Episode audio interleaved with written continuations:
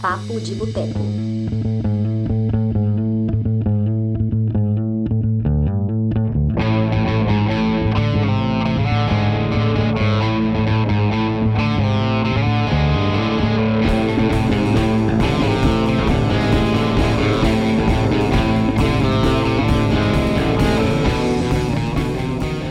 Na edição do Papo de Boteco de número 35, nosso podcast semanal que vai ao ar toda quinta-feira. Eu sou o Túlio Dias, escritor, cofundador do Cinema de Boteco, e hoje aqui eu tenho o prazer de receber a Dani Pacheco. Olá, Olá, Dani Pacheco, tudo bem? tudo bem? E aí? Dani Pacheco, como você se sente com a sua primeira análise bombando no YouTube?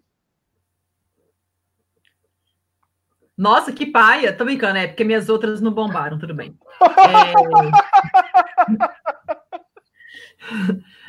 Só as do Oscar. A do Oscar, sim. Do Oscar, do até Oscar que ela tem muito views. Essa Muito assim, né? vai. Acima da nossa média, mas sim. É, sim, bombou, mas é porque a minha cabine de imprensa de Cats foi aqui em Portugal, é, na uma semana antes da estreia dele em Portugal e no resto do, do mundo, praticamente, né? Porque o filme foi lançado na semana do Natal. E aí a cabine foi aqui em Portugal é, logo antes da estreia nos Estados Unidos, que ele estreou nos Estados Unidos uma semana antes de expandir para o resto do mundo. Aí eu acabei vendo o filme dia 17 de dezembro, é, seis dias, é, seis dias não, mais de uns sete dias antes dele estrear no Brasil. E o embargo, como o embargo era só até o dia 19, que foi quando saíram os reviews nos Estados Unidos, porque o filme ia estrear lá, então, tipo assim, praticamente devia ter a minha crítica no YouTube e, e em português. Devia ter só a minha. E em português do e do Brasil. Também, mas... O Dalê Nogari postou, acho que uns dias depois da sua. É, pois é, porque. Ah, ah, entendi. Ah, não, ele deve ter visto tudo da mesma época que eu. Ele- ele viu na tá gringa. É, mas ele tá nos Estados Unidos, né? Ele deve ter. É. Pois é, aí deu essa sorte, foi essa coincidência, porque é um filme block, é um blockbuster, todo mundo tava, todo mundo tava esperando, entre aspas. É, então, acho que o povo ficou curioso para ver se o filme era ruim mesmo, enfim. Senhor Lucas Siqueira, seja bem-vindo, meu caro. É, boa tarde, Entulho. Boa tarde, Dane-se. É sempre um prazer estar aqui com vocês. É, falar sobre cinema, né? E ainda mais assim, um ano desse que a gente teve, assim, cheio de filmes interessantes, né? Cheio de, de filmes peculiantes. Então, estou muito, muito ansioso. Ô, ô, ô, Lucas, me, me conta aqui. é, Sobre o Cats. Você tá ansioso para assistir ou não? Cara, eu gosto muito de filmes de terror, né? Então, quando eu vi esse trailer, eu falei, pô, diferente aí, né? Um negócio assim, tipo, uma maquiagem, um efeito especial, assim, em prol do terror, né? Em prol do pesadelo, assim, já me deu uma interessada, assim, saca? E terror musical, né? Negócio- Terror musical, não é muito comum. Né? Estou curioso, estou curioso. Espero que não me decepcione nesse filme de terror aí. É, Eu acho. Ô, Dani, você teve algum pesadelo com o Idris Elba? Ai, gente, véi, sé- sé- sério, os primeiros 10 minutos do filme, os primeiros 10 minutos, eu fiquei assim pensando: o que, que, que eu tô fazendo aqui vendo esse trem? Que, que terror, que porcaria é essa? Só que depois que passaram uns 10 minutos, 15 minutos, porque é filme do Tom Hooper, né? Então é um filme. é, quem viu Os Miseráveis sabe que ele gosta de fazer um musical, musical mesmo. Então o filme é praticamente todo cantado. Então vai tendo. Aí tem os primeiros 10 minutos, aí, filme inteiro é tudo. Emenda uma música na outra, tem um diálogozinho, emenda uma outra música. Só que, tipo assim, no início eu tava querendo morrer, porque é muito estranho ver aquele povo de gato. E a história é chata, sabe? Ela não engaja a gente. Só que Tem depois história? que passaram uns 10, 15 minutos, eu meio que me acostumei com o povo de gato. E eu entendi a história. Eu entendi mais ou menos qual era a dinâmica da história. Então, assim, eu acabei que eu não me, não me importei mais, não me incomodou mais a questão do povo de gato. O que o, o que o filme é ruim, é, tipo assim, porque o filme, assim, tem um, o lado positivo do filme, é porque, assim, tem as coreografias são muito bem feitas, os movimentos de corpo são muito bem feitos. A menina que faz a protagonista, a Francesca Hayward, ela é uma bailarina das, das bailarinas mais aclamadas do mundo. Ela é muito famosa. Ela é, tipo assim, ela é foda. Ela é uma das maiores, principais bailarinas do planeta. Mas, assim, é, o filme é uma história muito sem graça, que não emociona, não. não sabe, e não combina com é, combina com teatro, combina com teatro, mas não combina com cinema. Não tem nada a ver, aquele povo de gato. Se fosse uma animação, teve uma pessoa até que comentou na minha crítica, ah, acho que se fosse animação teria funcionado. Eu acho que animação teria funcionado melhor. Fechou. Agora, com ser humano, pelo amor de Deus, não. Acho doido. A gente está falando de Cats, mas na real, o tópico do nosso programa hoje são os melhores filmes de 2019. Mas antes de falar de coisa boa, a gente gosta de falar de coisa ruim. Então a gente já encerrou a cota da desgraça do dia. E agora vamos falar né, dos 10 melhores filmes de 2019. O Cinema de Boteco, desde 2013, dá o mês de dezembro, a gente pega todos os colaboradores, a gente pega vários críticos convidados, a gente elabora uma grande lista para falar dos melhores filmes do ano. E além dessa lista principal, nós também temos as listas por gênero. Ou seja, nós temos melhor, melhores filmes de aventura, de ação, de drama, comédia, romance, ficção científica, suspense, terror. A porra toda que você imaginar rola aqui. Esse ano a gente está um pouquinho atrasado, vai rolar também, mas a gente já decidiu fazer aqui o primeiro programa é, né, porra, dessa nova fase do cinema de boteco, com os podcasts, né, com a frequência. Aí, grande mérito aqui para Dani, o Lucas, né, que são os caras que chegaram aqui de voadora, dois pés no peito, né, então estão tocando terror na parada. E a gente, pela primeira vez, vai fazer uma das nossas listas ao vivaço aqui, né, como edição do podcast.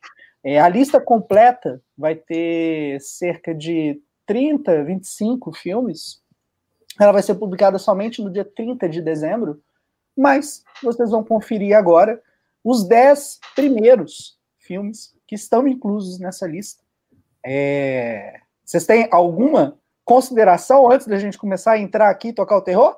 Dani Pacheco? Eu tenho, eu tenho Lucas? uma consideração. Pode falar, Lucas. Eu acho que é muito válido as pessoas que estão nos assistindo e nos ouvindo também é, verem se essas listas que a gente for fazendo no fim do ano batem com o que a gente falou de melhores filmes do ano até a metade do ano, saca? Para ver se tipo superaram ou não. Então, fica aí a curiosidade para ver. Tipo, a Dani, eu sei que já, já mudou completamente de ideia, assim, desde o começo do ano, né? Que já ignorou os filmes lá dela no meio do ano, então, né? Mas aí, quem quiser ver, né? Os caras são fiéis às suas convicções, né? Eu não ignorei, não. Eita! Ai! Não, só estou comentando, assim. Só estou comentando. Não, mas tem filme que eu, que eu falei no início do ano, na, na primeira metade, que está na minha lista final. Ô, Dani, mas é brincadeira, eu não, eu não me lembro. ah, tá.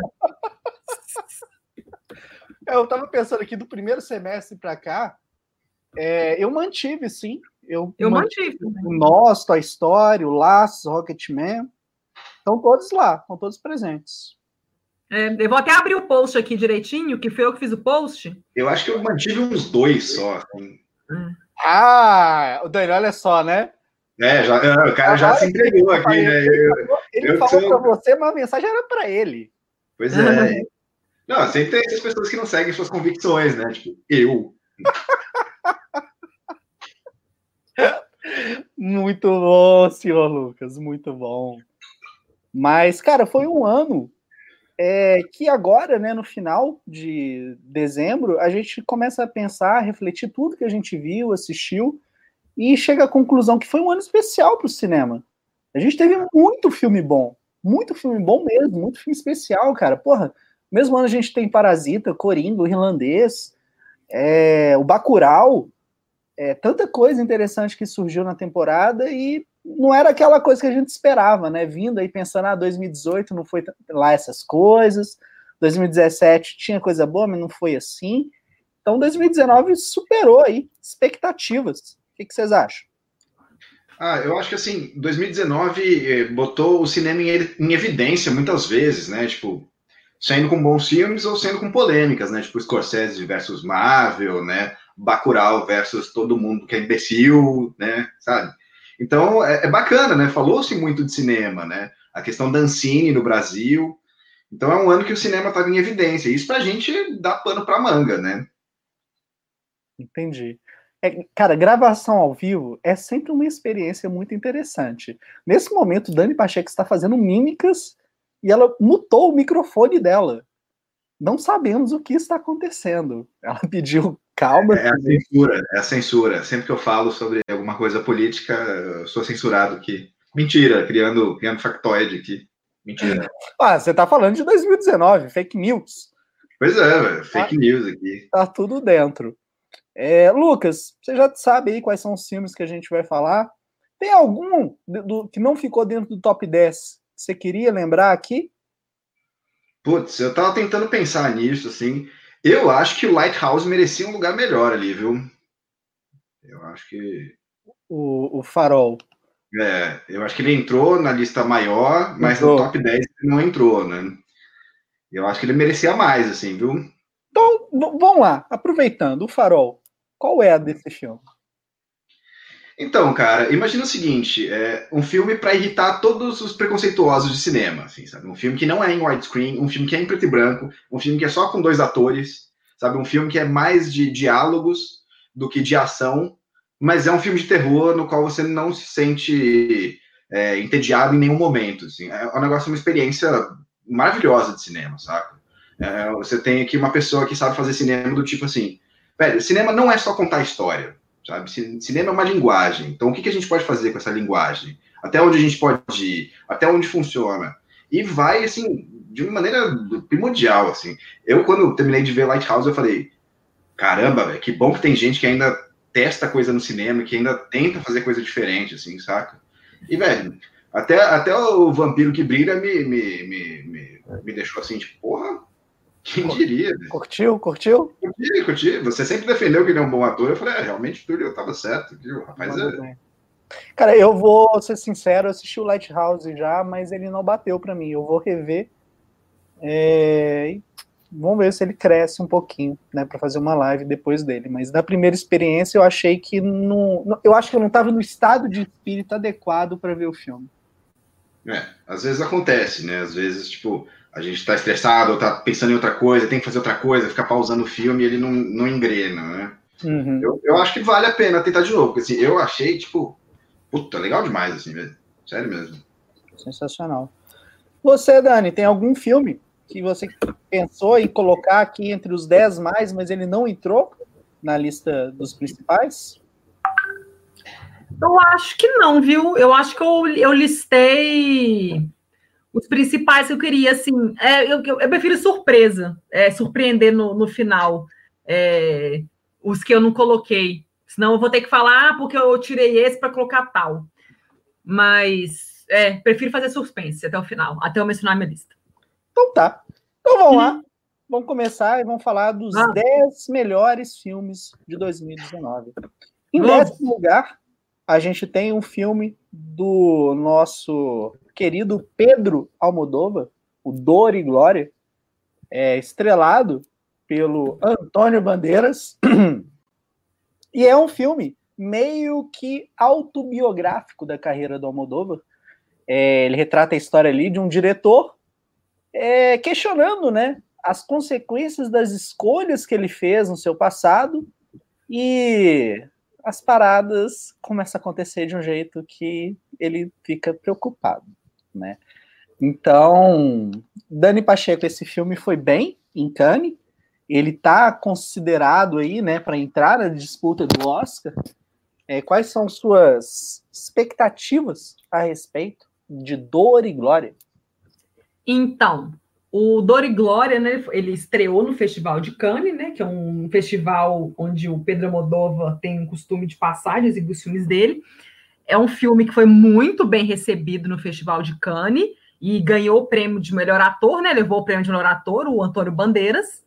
É um filme que, assim, a, que o que mais tem carregado o filme é a atuação do Antônio Bandeiras.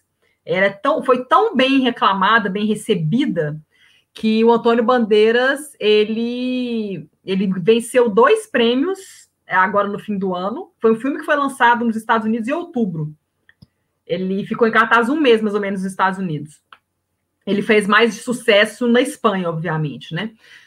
É um filme que, assim, que é o, o Antônio Bandeiras, ele ganhou dois prêmios de associações de críticos, são as principais, que são as associações, associações principais percursoras do Oscar, que é a Associação de Nova York, a New York Film Critics Circle e a Los Angeles Film Critics Association, que é a LAFCA, que é a sigla dela.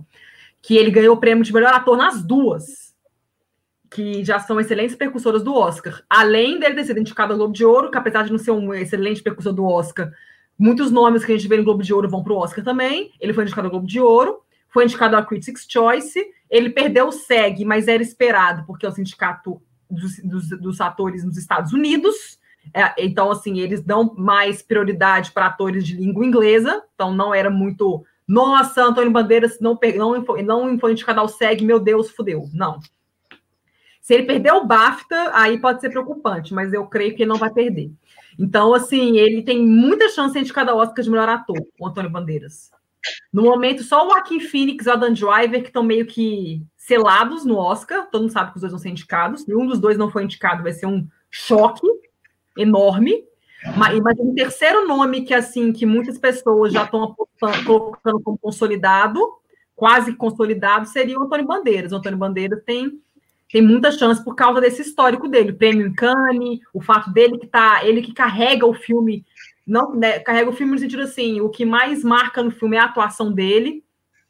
Então, tem tudo para ele ser indicado a melhor ator. Filme internacional é fato que vai ser indicado. Parasita e Dor Tava entre Parasita e Dor e Glória a, a, o Oscar de filme interna internacional, mas agora todo mundo sabe quem vai ganhar vai ser Parasita.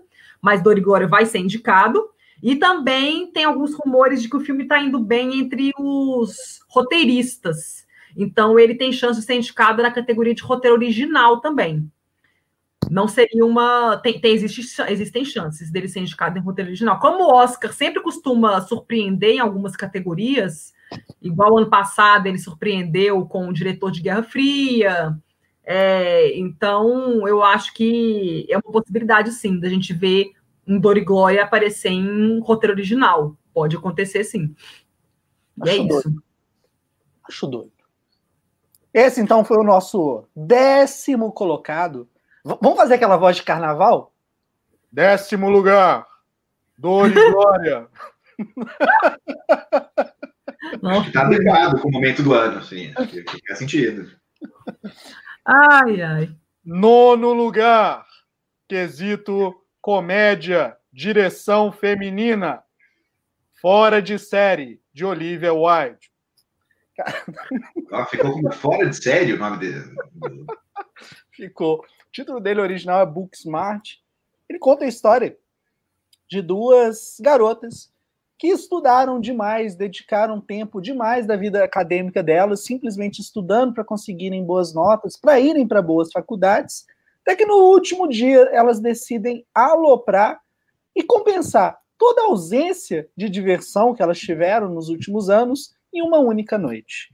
O Fora de Série seria uma versão feminina do que a gente já viu ali no Super Bad. Mas, acredito eu, a gente talvez possa afirmar isso. Já eu vou ter que rever o filme para cravar o martelo. Que seja melhor que o Super Bad.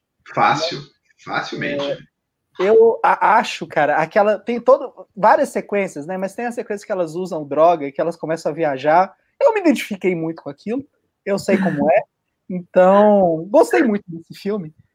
É, Lucas, o que, que você tem a dizer sobre o Book Smart, que você já falou aí, que é fácil, fácil, melhor que o Superbad? Ah, eu, eu, fui ver esse filme, inclusive vi com a Dani, né? A gente viu junto esse filme.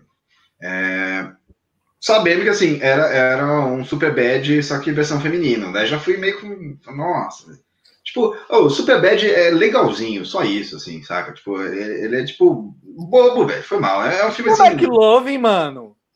Nossa, McLovin, sério. Tipo, essa é a grande piada do filme. Grande punchline. Não, beleza. Né?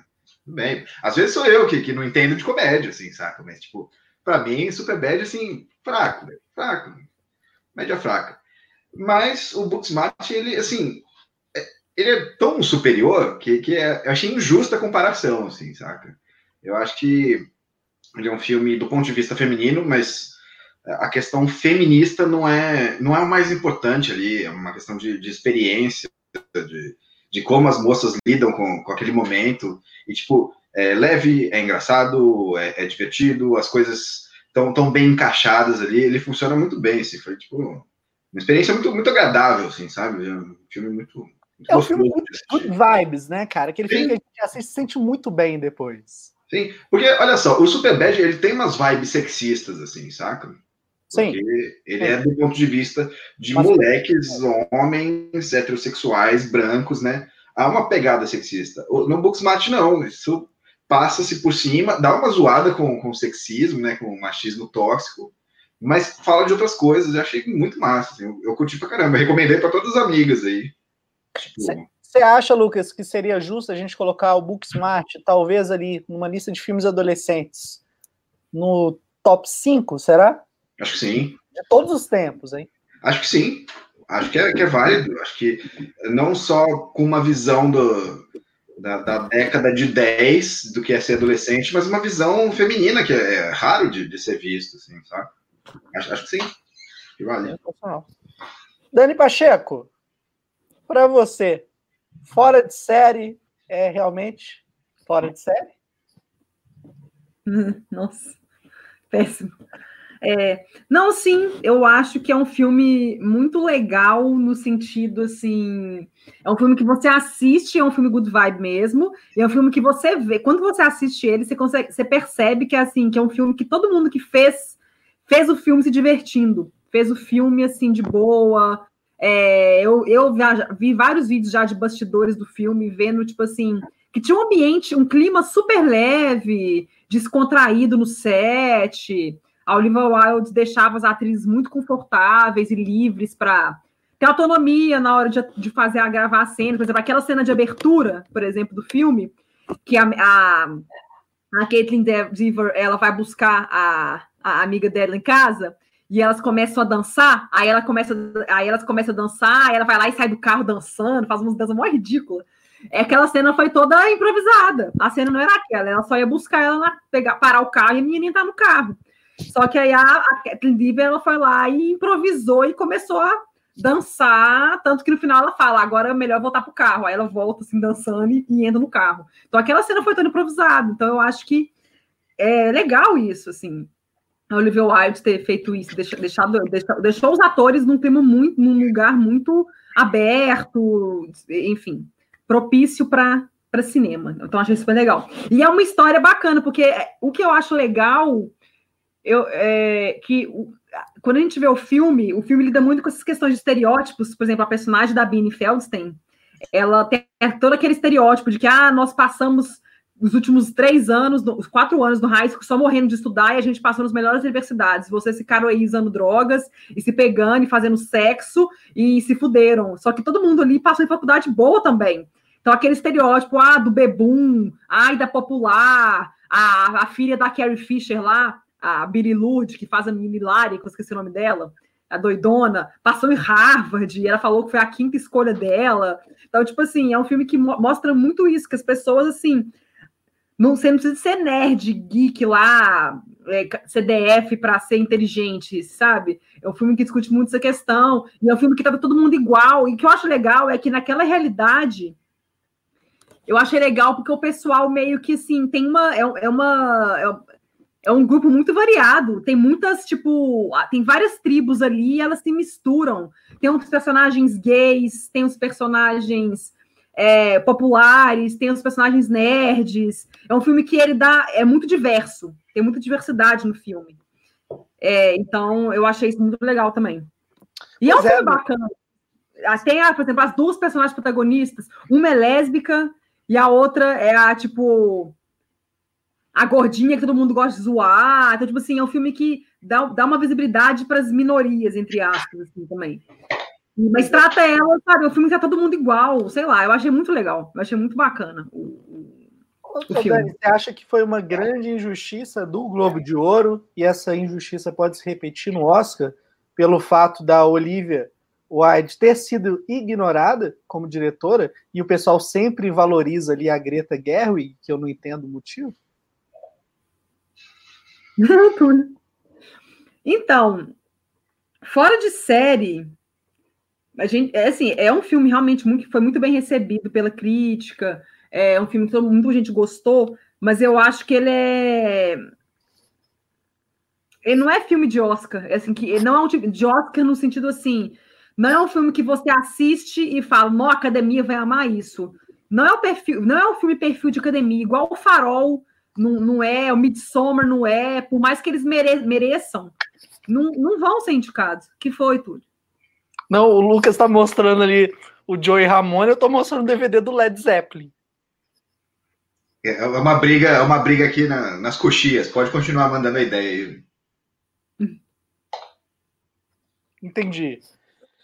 É, é uma pena mas... porque... Ah, tá, não. Mas eu achei, assim, mas o Globo de Ouro também é difícil, porque o Globo de Ouro é mais uma é mais uma premiação de distribuidoras, de fazer campanha, de ficar dando presentinho. E a distribuidora do Booksmart é a A24. A A24, claro, já distribuiu filmes é, Moonlight, Ex Machina e tudo mais, mas não é uma distribuidora lá cheia da grana e, e cabulosa e tal. Então, assim, mas pelo menos Booksmart teve indicação da Bini Feldstein, na, de atriz de comédia musical. Isso foi legal ter sido indicada. Mas nesse, é, mas num ano como esse, tipo assim, a nível Wilds ela não ter sido indicado, eu acho que não surpreende, porque a indústria é machista. E a gente teve esse ano uma porrada de filme bom e muitos filmes bons dirigidos por diretores muito bons, homens. Então, assim, é, é, não é muita surpresa ver só os homens diretores sendo reconhecidos, porque a indústria já é machista. E a gente está num ano em que temos muitos filmes bons dirigidos por homens e mulheres então, tipo assim, é, é, meio que de se esperar que a indústria Hollywood reconheça só os homens, porque eles são machistas. Então, tipo assim, e no final das contas, a quem tem chance mesmo de ser a diretora que tem chance de ser indicada ao Oscar de direção é a Greta Gerwig por Adoráveis Mulheres. E ela não vai ser. Vai ser só homem indicado esse ano de novo. Eu acho muito difícil é. a Greta. Mas aí também, quando, quando aparece um filme que louva o homem branco, heterossexual, todo mundo vem e bate palma, acho, acho esquisito, assim. Inclusive a senhora. O quê? Qual que você tá falando? Era uma vez em Hollywood. ah, eu gostei. Sim, sim. Eu não achei nada. Eu já, eu já, discuti, já tive essa discussão com você lá em casa, lá no sim. Brasil. Por que, que vocês não gravaram? Tá gravado. Ah. Temos gravado isso. Ah, é, tem áudio no WhatsApp, verdade. Oba! Qual o podcast aí? Mandar lá pro, pro Intercept, sacou? Vai vazando os áudios aos poucos aí. Inclusive, o Era Uma Vez em Hollywood não ficou entre os nossos dez primeiros colocados. O quê? Ah, que absurdo! um filme tão bom que assim, vai ser lembrado daqui 10 anos.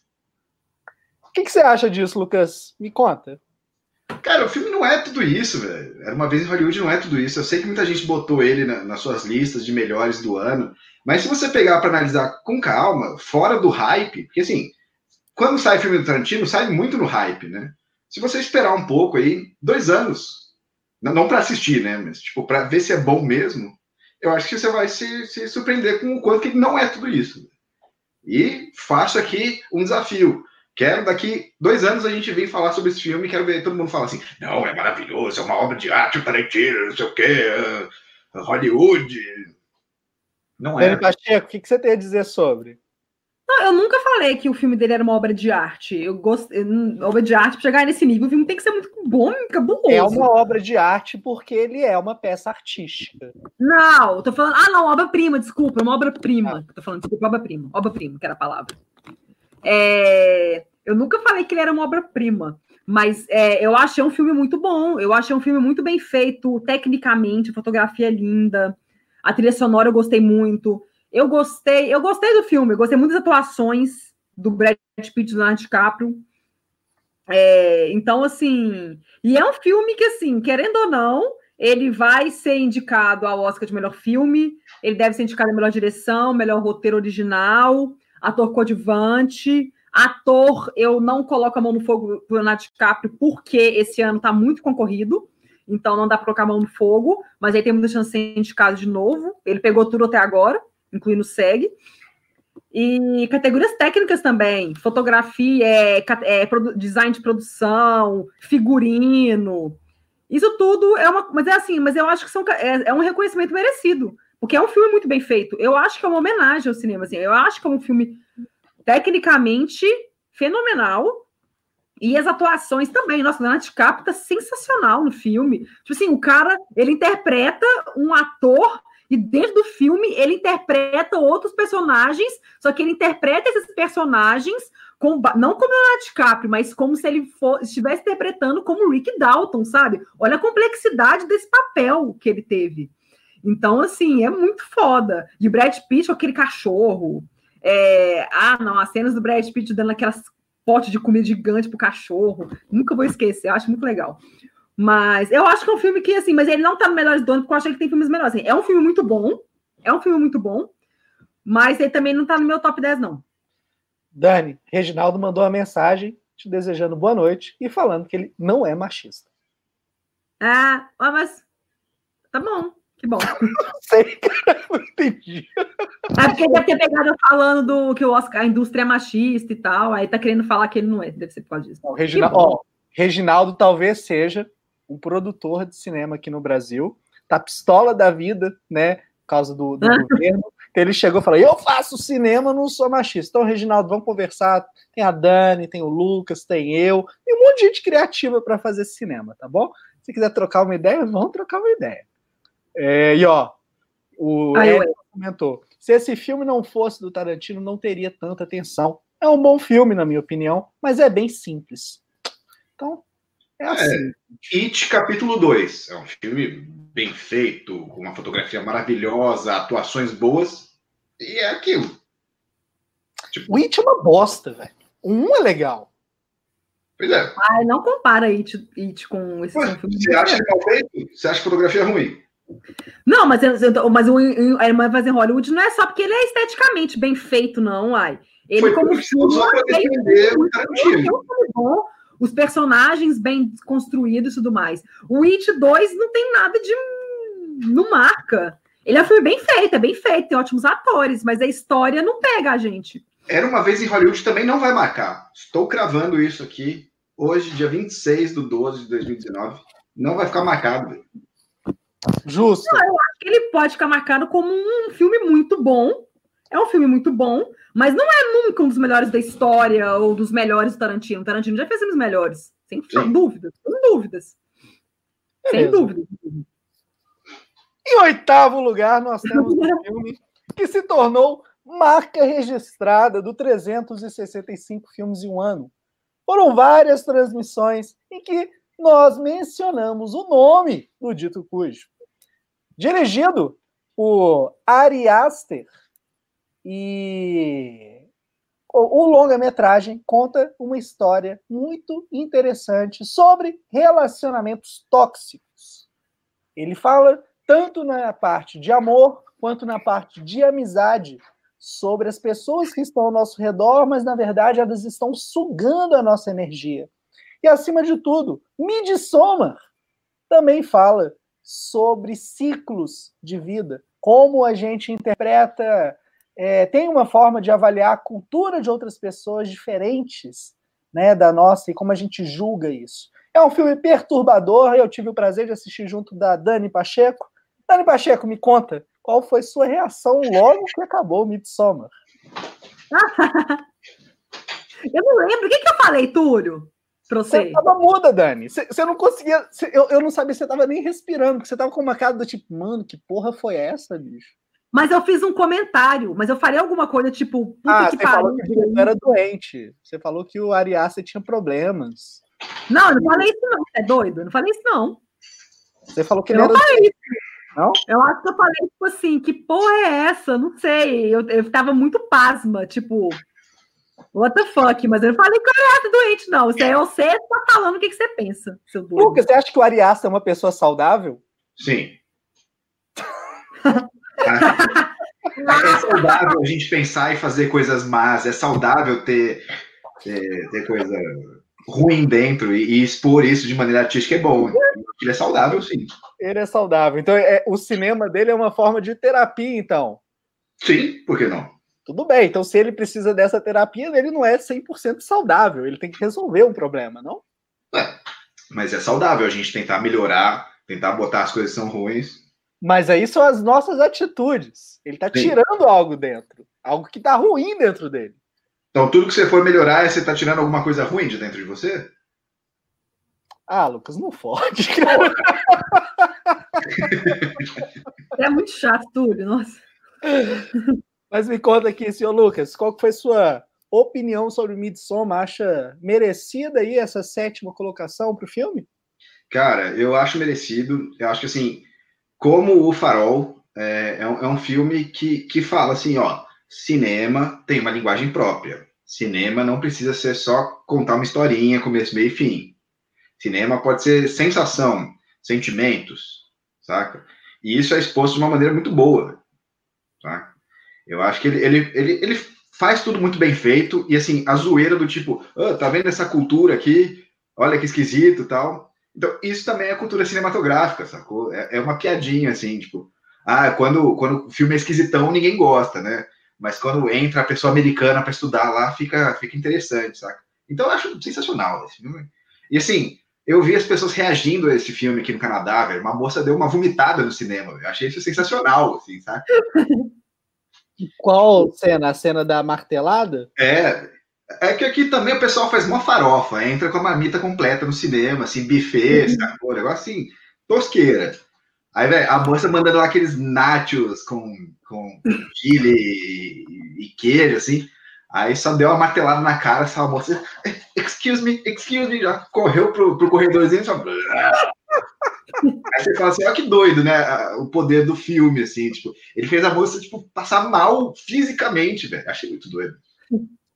É, eu, eu, gostei muito do Midsommar, é, brincadeiras à parte, a gente realmente falou muito dele aqui durante o ano, e é o impacto que o Lucas está falando, né?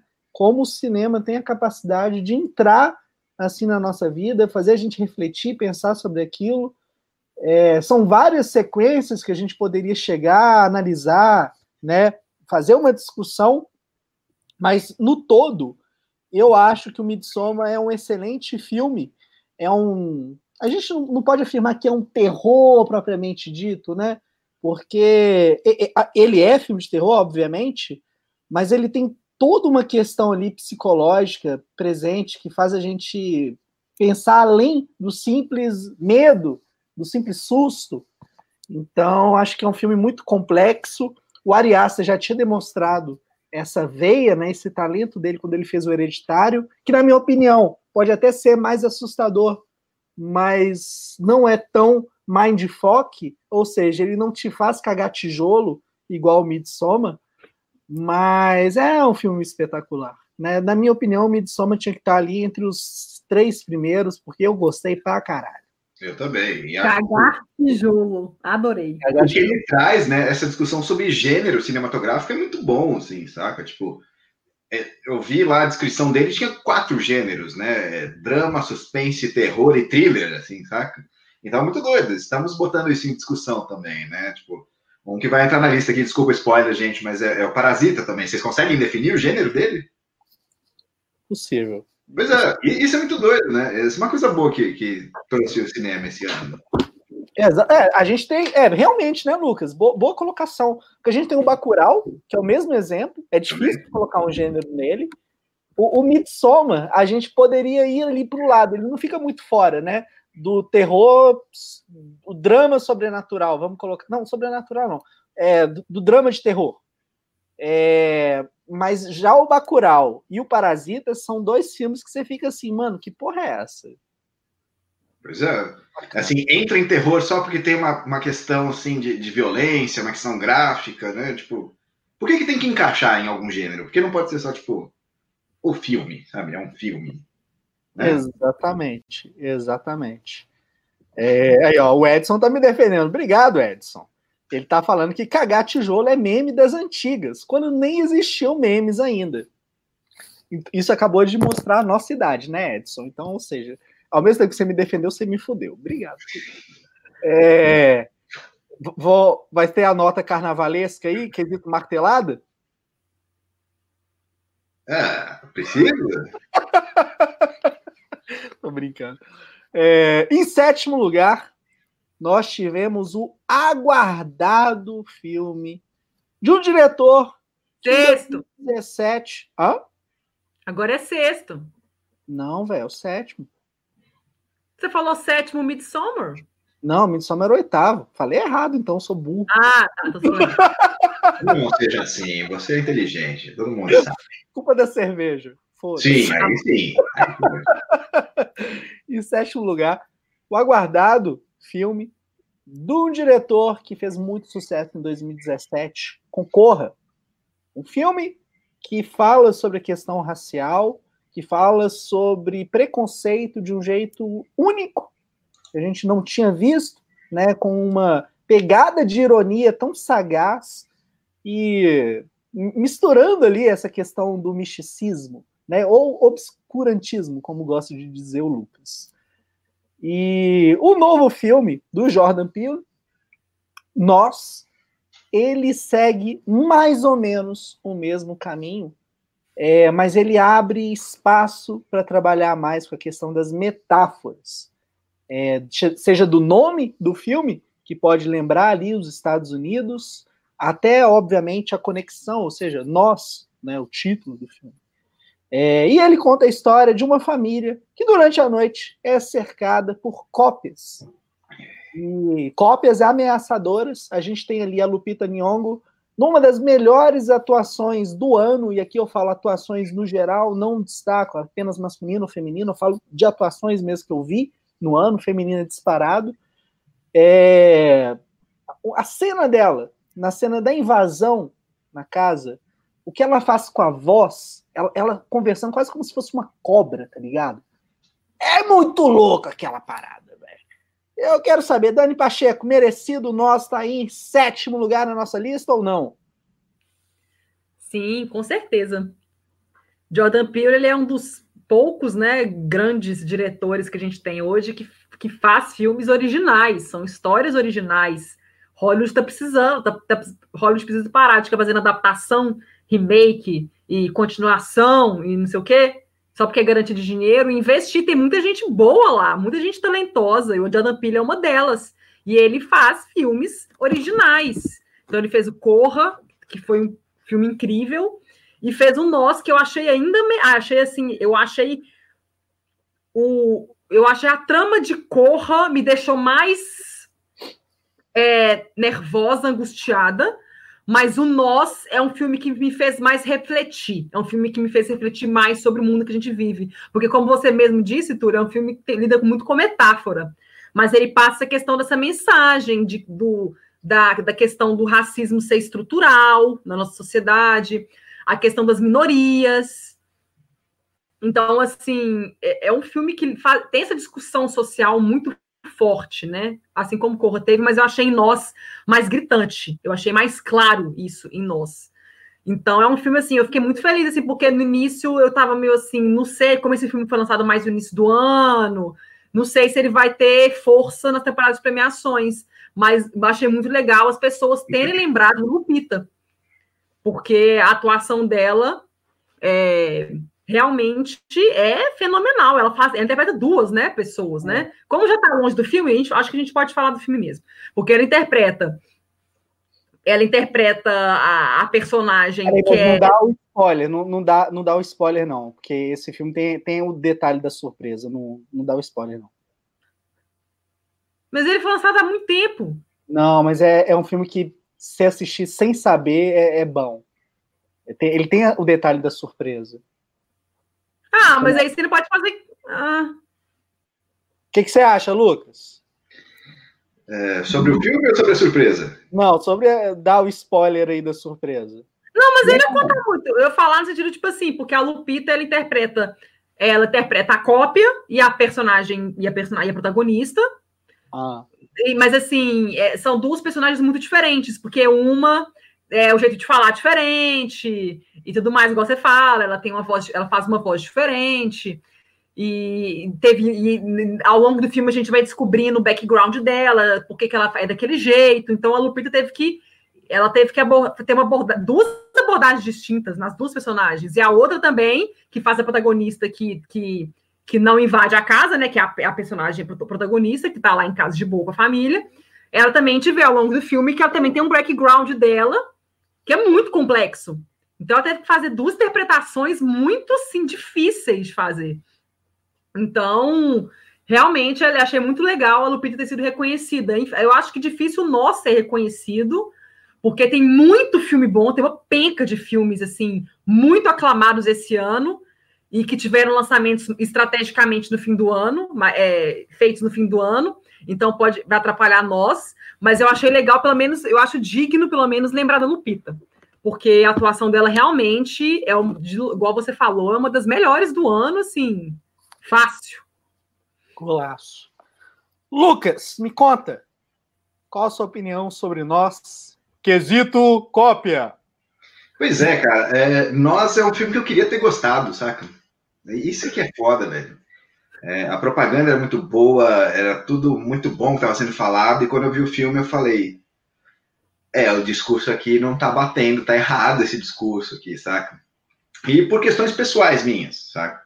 Quando eu era adolescente, eu, eu fui estudar o marxismo, questões de esquerda, me considerava um comunista ou um socialista, e o que tem ali desses discursos tá errado e mal construído, assim, sabe? Passado de maneira equivocada. Isso pegou muito mal para mim, assim. Tipo, o jeito que é passado ali, eu falei, não, velho, não é assim, não, não é assim que se dá essa questão da classe, de como uma classe supera a outra, não, não tá batendo, assim, saca? Então é um filme que eu não consegui curtir, assim, saca?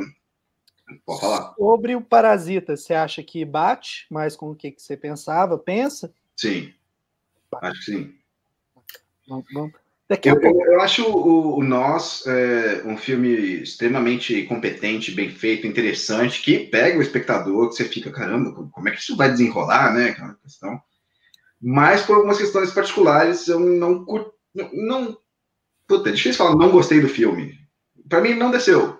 Não foi. Não foi. Mas programa... eu, eu, entendo. Nós, o, o seu nós virou eu. Acontece. Nós nos encontramos, né?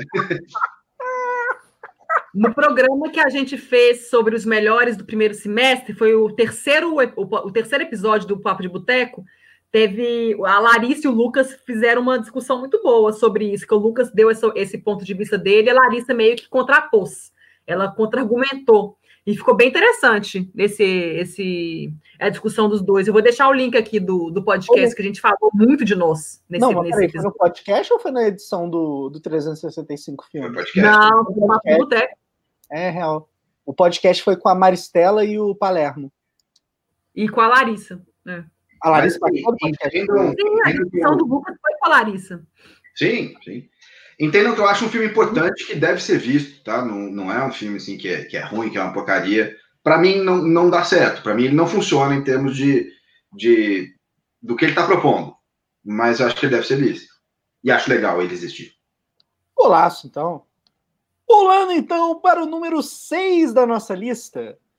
Um filme que vai na carona do Bohemian Rhapsody. Filme lançado no ano passado e que colocou o Rami Meleca como um grande ator, não sei na cabeça de quem, mas enfim. É... E o filme, vamos combinar, né? O filme do Queen, ele é uma bosta porque ele baseia exclusivamente nas músicas do Queen para ele fluir. Então, ou seja, ele não se sustenta, ele precisa de muletas. E já Rocketman, que por coincidência ou não, tem a direção da mesma pessoa que encerrou a lambança que o Brian Singer fez, é, o Rocketman trabalha com tudo que o filme do Queen não trabalha. O Rocketman ele pega a magia de você ser um artista.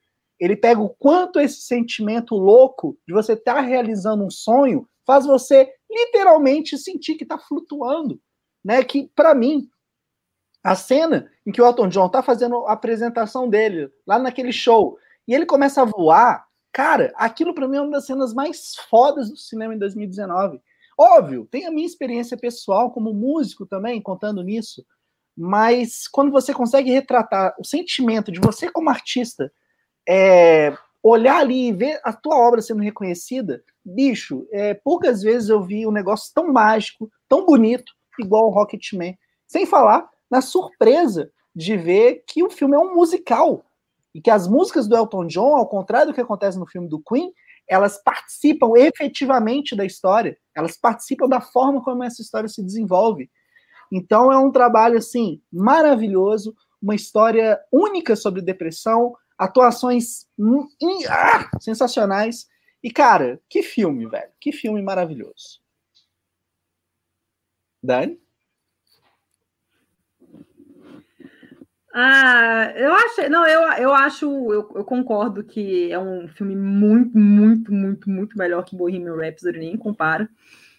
E eu concordo com essa questão de como é que o filme aborda, usa as músicas do Elton John para narrar o filme, elas, fazem parte do filme na hora de contar a história. Isso eu acho é, muito muito isso foi realmente muito legal, muito bem, bem encaixado no roteiro, na narrativa. É, gostei também, gosto muito do elenco e tudo mais, mas assim, é porque eu, eu reconheço, eu sei que é um filme de qualidade, mas igual para o Túlio não colou o farol quando ele assistiu, e para o Lucas não colou o nós, para mim, Rocketman, eu, eu, eu não acho ele isso tudo. Eu acho que é um filme bom, é um filme bom, eu reconheço que é um filme bom, mas é um filme que não, não me. Não, não, não mexeu comigo. Eu lembro de eu vi, eu vi ele no cinema eu fiquei muito surpresa que era musical, do, do, jeito tradicional do musical, porque eu, não, eu, eu achei que ia ser, tipo assim, as partes musicais seriam as partes, era aquele musical que nem Bohemian Rhapsody, quando ele tava num, tocando num show, alguma coisa assim, eu não imaginava que seria um musical, tipo La La Land, você sai dançando na rua e tal, eu não tava esperando isso, isso eu achei legal, eu achei bacana. Mas é um filme que, comigo, não colou, é um filme que não mexeu comigo, eu, eu sei que daqui a muitos anos eu não vou nem lembrar dele, porque comigo não mexeu, comigo não mexeu. Mas eu reconheço, eu sei que é um filme, é um filme muito bom e tudo mais, mas comigo que ele não, eu não me senti envolvida com a história e, e é difícil também porque como Elton John é vivo ainda, eu acho também que ainda é, é difícil para mim porque o Bohemian Rhapsody, o Fred Mercury morreu tem quase 30 anos. E o Fred Mercury, né? Comparando com o Elton John, não, mas é, tipo assim, o Fred Mercury foi um, é, é um nome, assim, que vai ficar marcado para sempre na história da música. Então, como ele já morreu, então acho que tem um impacto maior por causa disso, porque ele já morreu.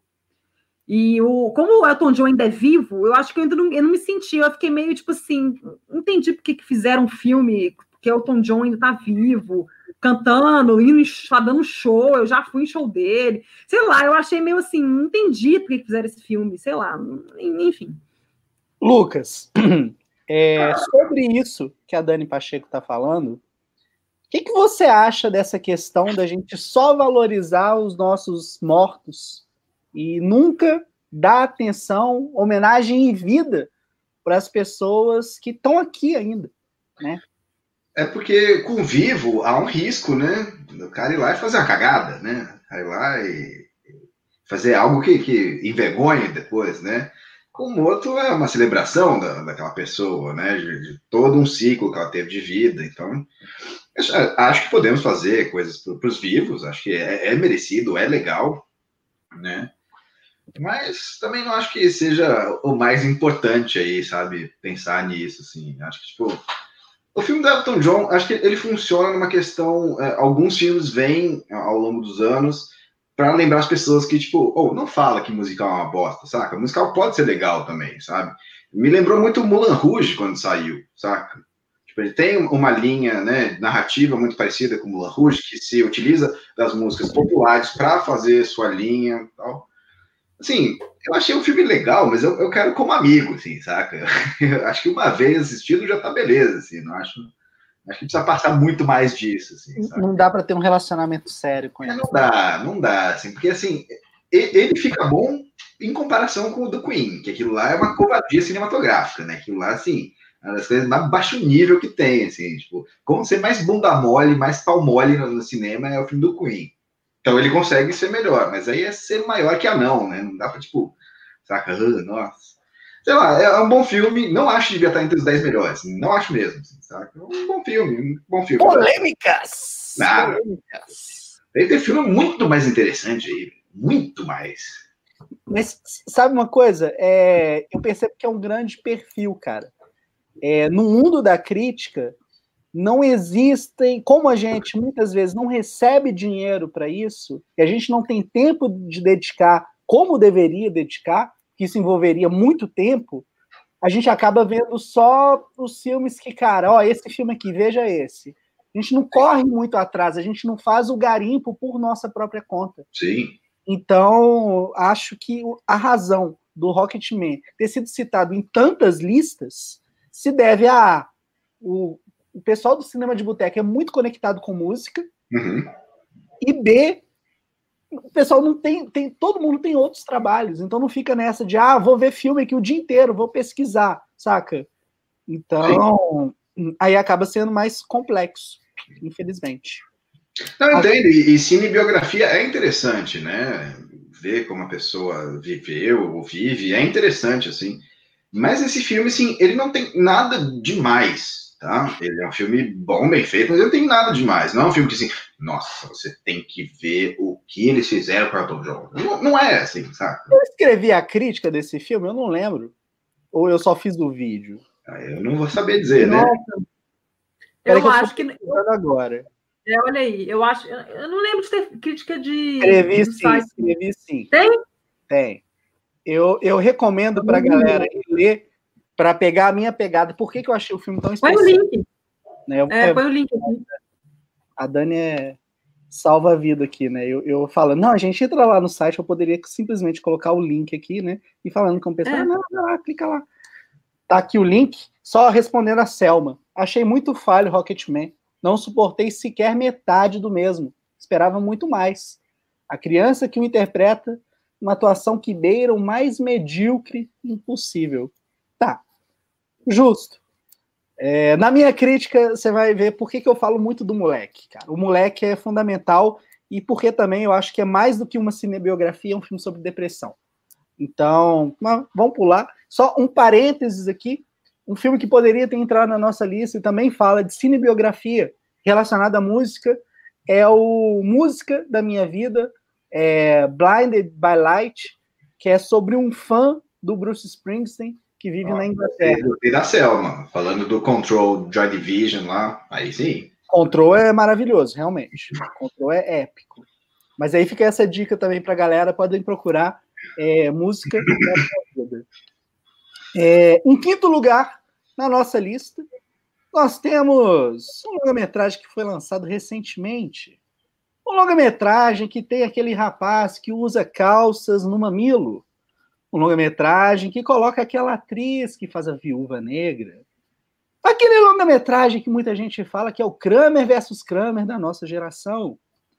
Dirigido pelo Noah Baumbach, que conta a própria vida nessa narrativa, a gente tem História de um Casamento, que é sobre o fim de um relacionamento pesado. Né?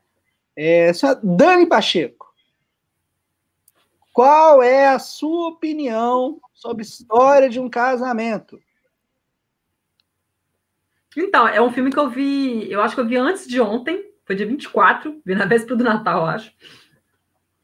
É, eu gost... Não, eu vi dia 23, eu acho. Então, eu, eu gostei muito do filme. É um, é um filme, assim, não é para melhor do ano, ganhar Oscar de melhor filme nem nada, mas eu achei um filme, assim, muito bem atuado.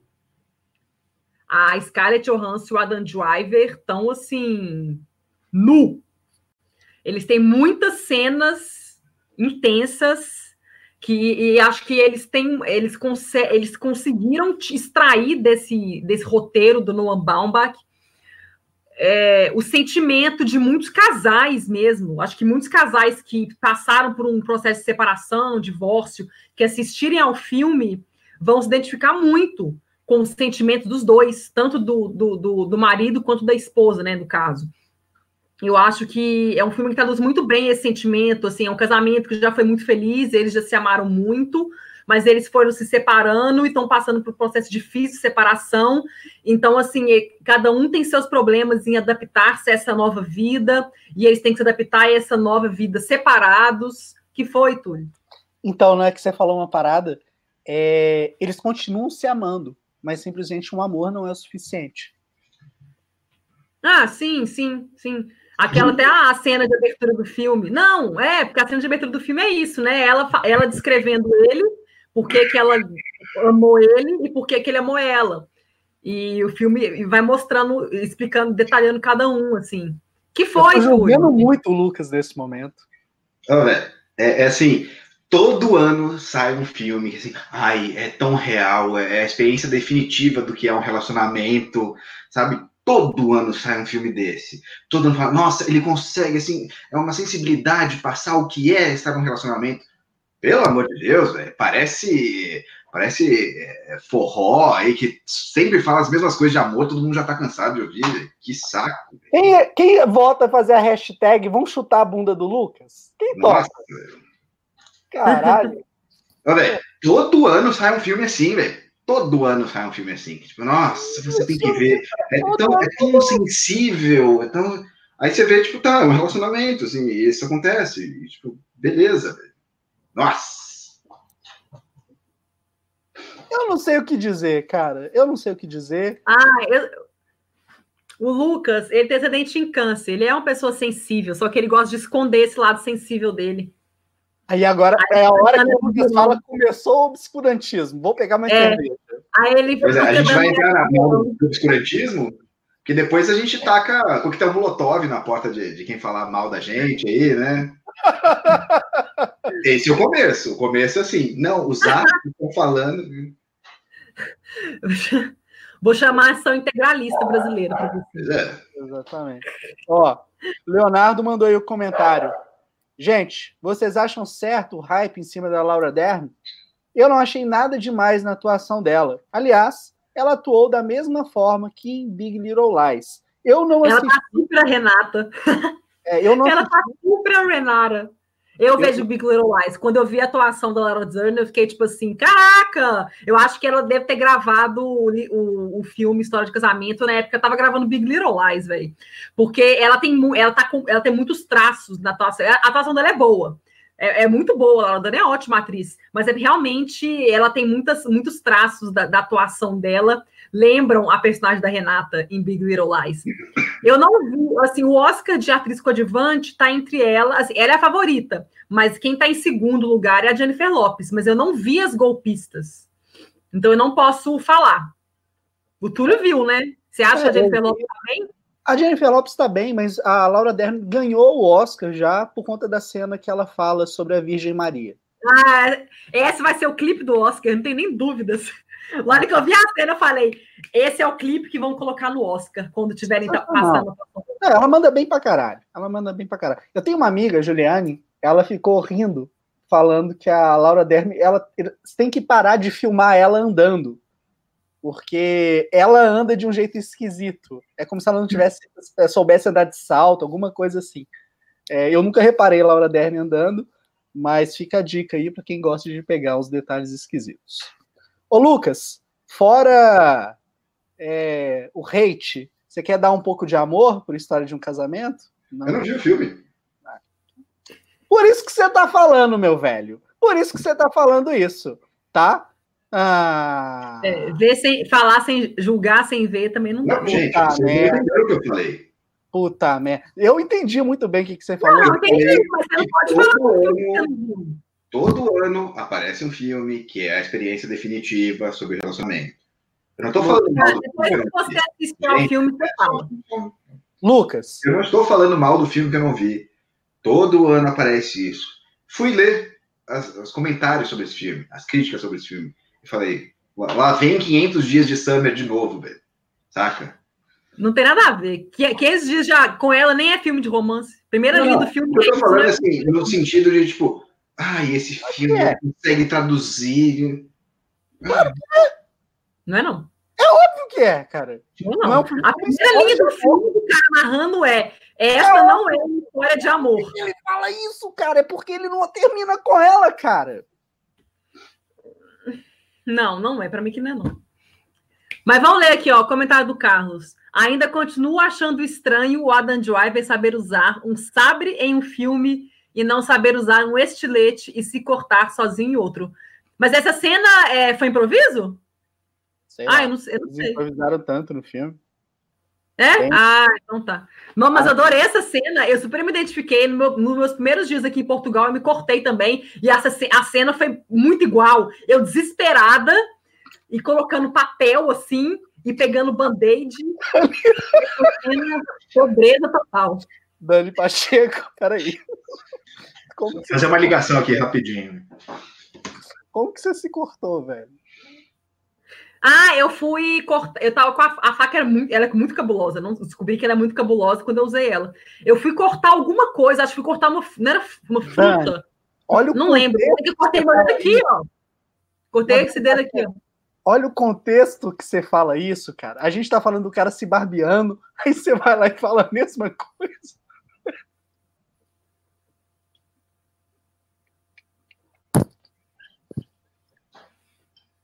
Próximo. Não, peraí. A Selva, cara, a Selva comentou aqui. Kramer versus Kramer é sensacional. História de casamento é intenso no fato de aproximar o espectador de uma realidade que é muito vivenciada. No entanto, poucos os assumem atuações primorosas. Selma, concordo. É, o Reginaldo mandou aqui. Gente, olha, eu sempre fui fã da Jennifer Lopes. Eu não vi nada demais e queria ver na atuação dela, né, na, em Golpistas. Cara, ela manda bem no filme, tá? Mas também não entendo ah, por que, que as pessoas estão falando isso, cara. Então, enfim, foda-se. Tá? É... Nossa! É, não, cara, é a Jennifer Lopez. Vi, eu, eu gosto, cara, mas se a gente for parar para pensar, bicho, é, porra, por que, que eles estão falando tanto da Jennifer Lopes? A gente vai ficar com raiva tentando entender. Então é melhor dar foda-se mesmo. O pessoal tá falando, ela vai ser indicada, então foda-se, deixa ela ser indicada. Se Mas merece. Agora tem que. Ah, é de cada um com sua opinião, gente. Não, eu queria saber qual que é a opinião. Mas, é, entendeu? Aí foge da questão. Não, ela não tá sendo indicada por causa da campanha, não. Não é só por causa da campanha, não. não é o é Golpismo é um filme que tem notas altíssimas da é. crítica, do, da, é um sucesso enorme de bilheteria. Ele fez muito sucesso em todos os festivais, ele passou em festivais grandes de cinema. Então, assim, faz todo sentido um filme que é um sucesso de crítica, um sucesso de bilheteria, lançado no fim do ano, passou por grandes festivais, ser indicado ao Oscar. Faz todo sentido. Sim, mas a gente tem outras pessoas, né, outras atrizes que também tiveram trabalhos assim exemplares e, cara, possivelmente não vão ser lembradas. É a questão do saca, da qualidade mesmo do filme. Não, tá, mas essa aí, na, na, sua opinião, tem atrizes que foram melhores que ela, mas pode ter pessoas que vão discordar de você, que vão falar que a Jennifer Lopes é melhor, ué. Falou que você não é relevante para o mundo do cinema, porque a sua opinião não vale Oi? de nada aqui. Não, mas tá, tem as mas a categoria de atriz coadjuvante também esse ano, ela tem muito, tá muito aberta. Assim, tem a Laura Dern, mas assim, não é uma categoria que tá tipo a melhor ator, que tem 500 milhões de opções. Jennifer Lopez é o Rami Meleca de 2019. Eu acho que não dá para comparar não, porque Bohemian Rhapsody é um filme que teve críticas bem fracas. Ah, não, não. E as Qual que é a grande atuação da Jennifer Lopes? Eu, eu acho melhor comparar, compara a atuação dela com uma atriz que teve uma performance muito elogiada num filme muito elogiado, mas que não foi nada demais. Aí vale comparar, mas comparar com o Remy Malek que dá para comparar não, porque o não, não. é péssimo. O, o, o, Carlos ele é só sementinha do mal, entendeu? Ele só quis tocar o terror aqui. Eu consigo comparar. Eu nunca vi nada interessante de nenhum dos dois. Para mim é ótima comparação. Eu tô torcendo pro Rami Meleca no, no 007. Espero que seja bom. bom, continuando. Passa o próximo. Vamos passar para o próximo. Vamos passar para o Isso. Em quarto lugar, nós temos aqui um filme, um dos filmes, aliás, mais aguardados de 2019. Um filme que todo mundo fica falando, eu quero muito ver esse filme, esse filme vai ser do caralho. Ao mesmo tempo que tinha gente que tinha medo. Afinal de contas, quando se trata da Warner adaptando os personagens da DC, a gente acaba é, entrando numa roleta russa. Existe muito de impaciência, existe muito de pressão, comparação, né, expectativas, e aí as pessoas são injustas nos seus julgamentos. É, mas no caso de Coringa, não é isso que aconteceu.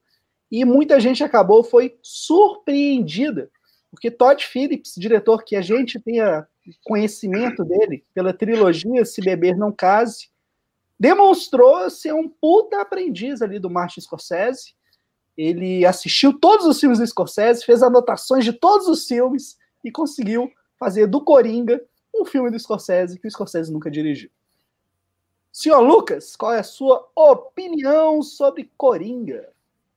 Gosto, acho um filme bem completo, um filme assim que, que vai além da questão do, do quadrinho ou de um personagem de quadrinho, né? Um filme que aborda questões de como a sociedade lida com suas pessoas que são enfermas mentalmente, né? É um, é um filme que, que, assim, acessa várias camadas e tem para todo mundo. Eu acho que é uma das belezas do cinema quando você consegue fazer uma obra que, assim, pega todo mundo. O, o fã de quadrinho que está lá só para ver o esquema quadrinho vai, vai ficar feliz. O, o fã do, do, de um cinema mais pensante vai ficar feliz. O fã de referência vai sair, assim, na Gozolândia, né? Porque, assim, fora as referências do Scorsese, né? A referência que ele faz em, em si próprio, né? De um, de um, cinema mais físico, que ele até deixa claro na hora do Chaplin lá, é, fica muito evidente. Então, tipo, é, é o que eu chamo de, de filme lasanha, assim todo mundo gosta e tem camada para todo mundo ali, sacou? Eu achei bem bom, assim. Né? Filme lasanha! Sim. Eu não sabia que você gostava tanto do Garfield, assim. Porra, velho. Não, do Garfield nem tanto, mas de lasanha, velho. Dani, você já ouviu alguma comparação mais?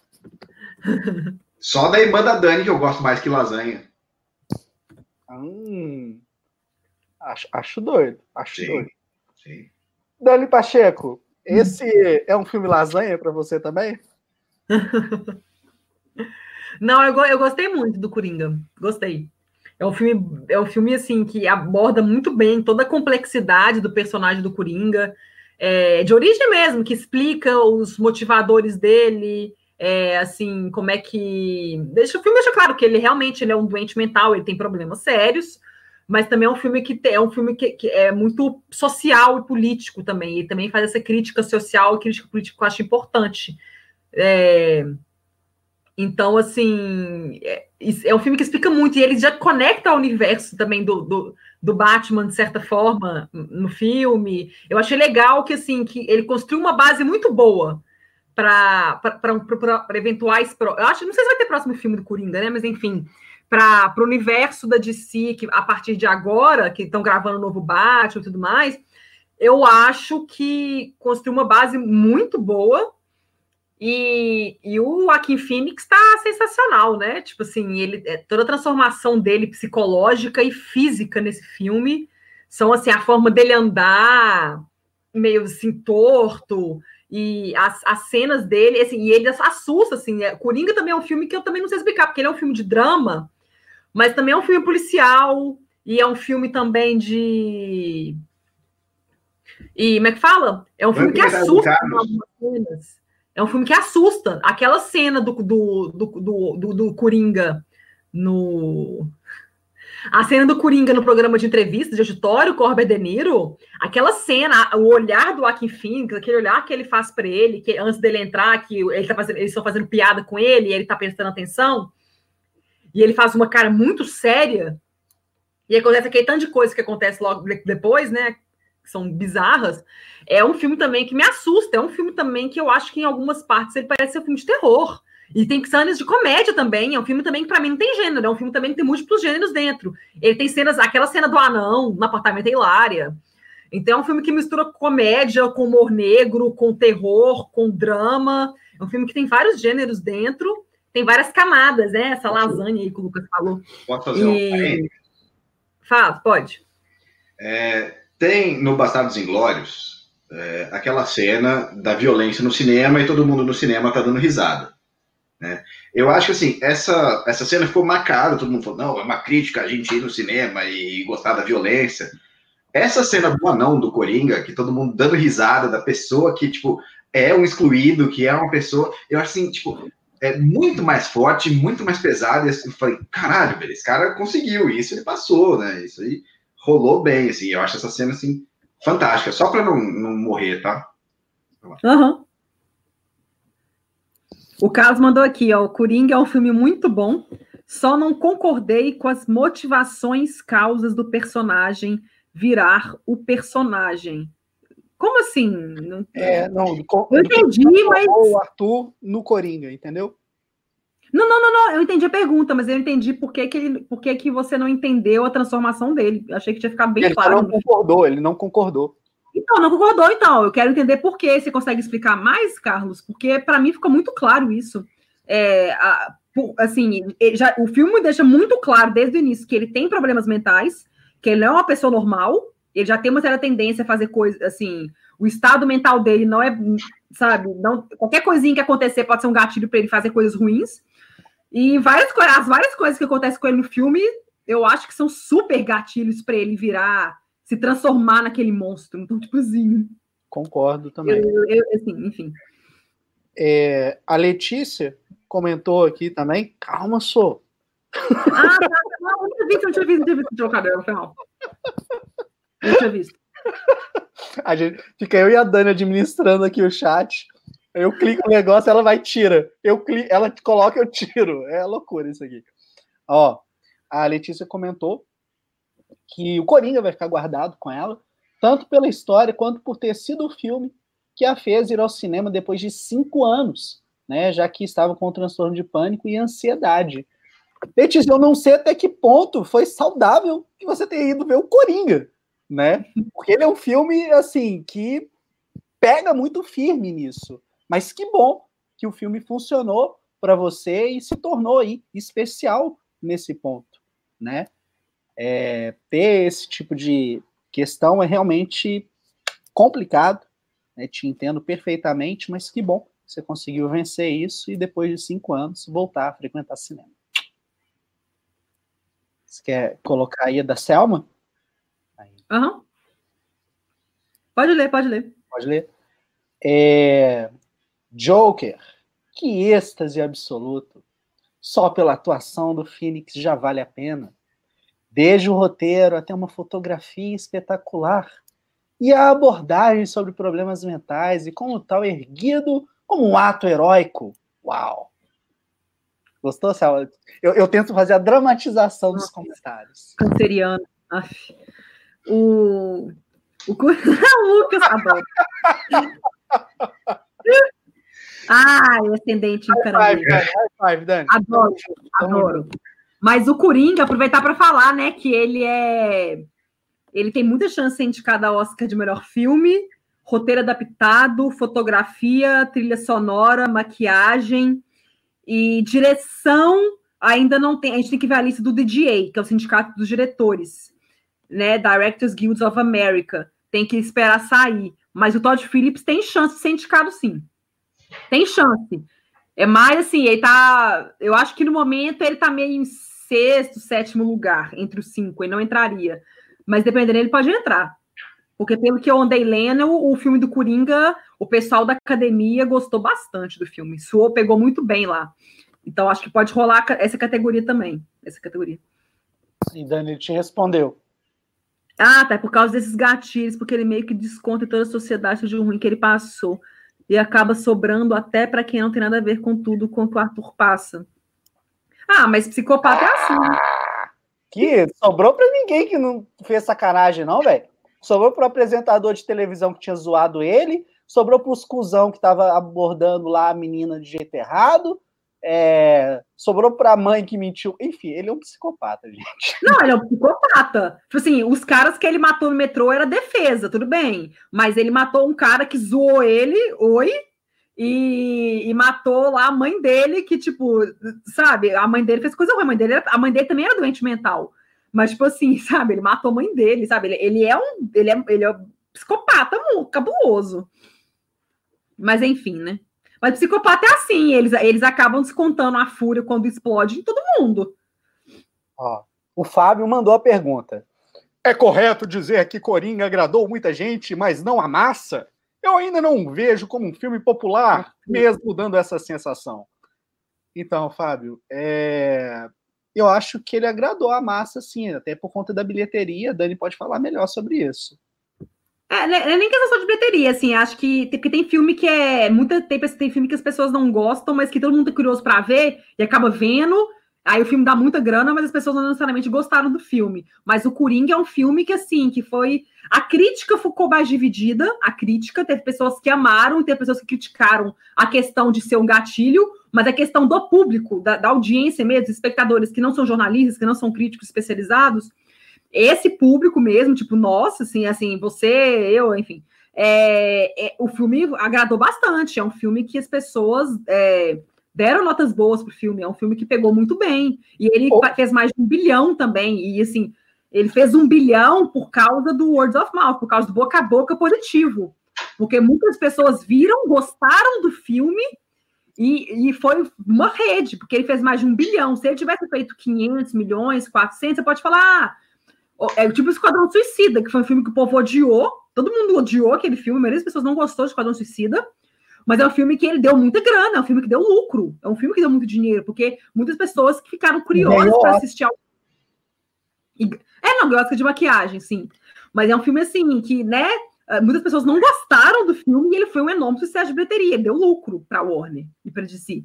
Agora, o Coringa, ele fez, ele fez muita grana, ele fez mais de um bilhão. É tipo assim, é um, é um número assim, inimaginável. Ninguém esperava que ele fosse faturar um bilhão.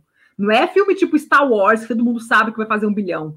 Então, assim, foi um número assim, inimaginável, ninguém estava esperando. Nem as melhores previsões imaginavam isso. Mas, então, o... é um reflexo do, da recepção que ele teve. Ô, Dani, eu estava pensando que talvez ele tenha se referido é, a, a, forma de pegar o filme mesmo na essência, sabe? Porque, beleza, ele agradou muita gente, mas não a massa.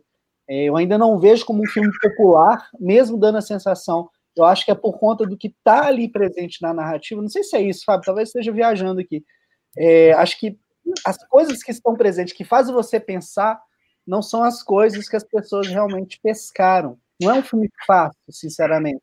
Você assiste, você acha ele do caralho, mas a mensagem presente ali, na hora que você para para refletir mesmo de verdade sobre o filme, ela é muito forte. Eu não sei se é um tipo de mensagem que todo mundo está disposto a enxergar, ver, entender. Acho que talvez. É, popular, eu penso assim, um sucesso de público assim, que as pessoas que assistiram realmente gostaram. Nesse sentido, Coringa deu dinheiro, é um sucesso comercial e um sucesso de público no sentido de que o público gostou. Não sei se é, não sei se é isso que o Fábio quis dizer. Depois é. a gente vê o que o Fábio vai falar aí. O Fábio vai ter que nos responder, porque agora a gente vai para o terceiro é. lugar. E se a gente for, a gente vai na paz.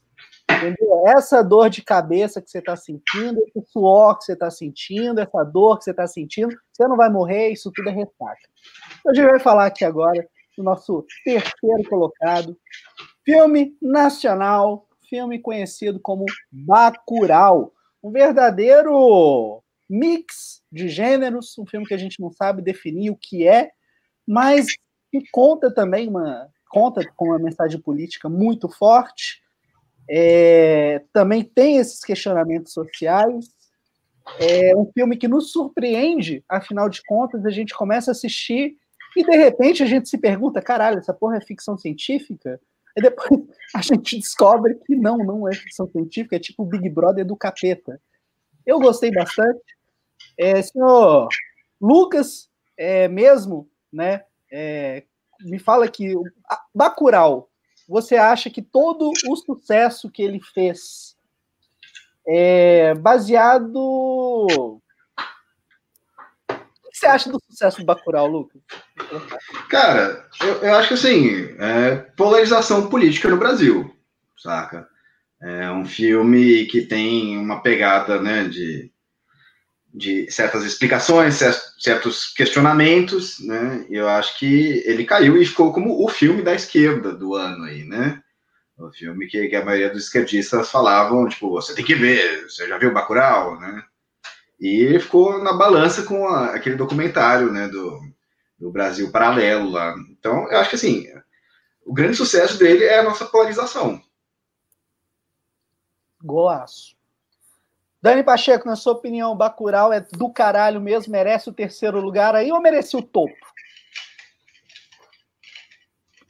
Não, não, topo não. Teve filmes que eu gostei mais. Mas é um filme muito bom. Eu acho que é um filme bom no sentido assim. É, é um filme que ele. As questões que ele coloca em pauta Acho que elas estão muito fortes, ainda mais fortes no Brasil hoje. Acho que, assim, o Brasil sempre foi desigual, sempre foi pobre, sempre foi essa desgraça. Mas no momento atual, acho que essas coisas estão intensificadas, porque o país está polarizado, como o Lucas disse. Então, eu acho que como o país está muito polarizado, quando um filme que coloca essas discuss essa discussão em, pauca, em pauta entra em cartaz, ele, ele acaba gerando, gerando muita tensão, muita repercussão. Então, muitas pessoas querem ver. Tanto que Bacurau foi um sucesso de bilheteria, ele teve mais de 700 mil espectadores. E é um filme que teve distribuição pequena. Ele passou em nem 300 salas de cinema, e o Brasil tem o quê? 3.300 salas de cinema.